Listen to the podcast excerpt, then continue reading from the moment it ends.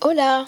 Hola, ¿cómo, ¿cómo estás? Bien, ¿y tú? Estoy bien. Entonces, para el fin de semana en Barcelona. Sí, he preguntado por ahí y hay mucho que hacer. No nos vamos a aburrir. ¿De verdad? Cuéntanos. Para comenzar, la playa. Son hermosas, sin mencionar los monumentos históricos. Hay la Casa Milá, la Casa Batlló y la Sagrada Familia. Podemos visitar al Parque Güell. Es un gran parque con arquitectu- arquitecturas. Evidentemente, deje lo mejor para el final. Podríamos ir a ver un partido de fútbol en el Estadio Camp Nou. ¿Qué os parece? Hay cosas que hacer en Barcelona. Sí, muchas. Sabes que en este momento se habla mucho de turismo masivo en España. ¿De verdad? ¿Cómo que?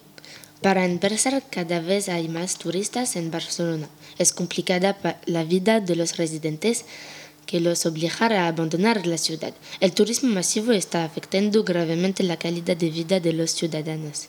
En cambio, la ventaja es que gracias a los turistas hay más trabajo, esto disminuye el número de desempleados y mejora la economía del país.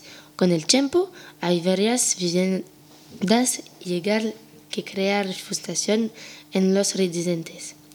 Los españoles tienen más di- dificultades para encontrar alojamiento en el centro de la ciudad.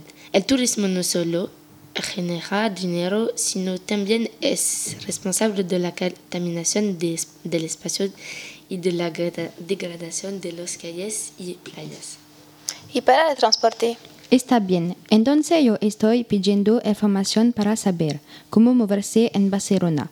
Así que está el aquí de coches. Tenemos un presupuesto pequeño, pero el coche solo cuesta 70 euros para el fin de semana.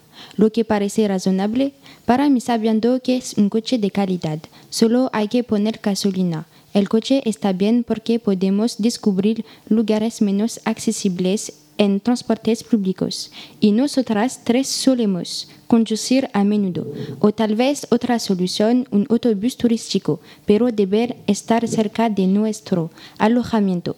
Pero habrá que hacer muchas colas porque en general es larga. Así que habrá que esperar mucho tiempo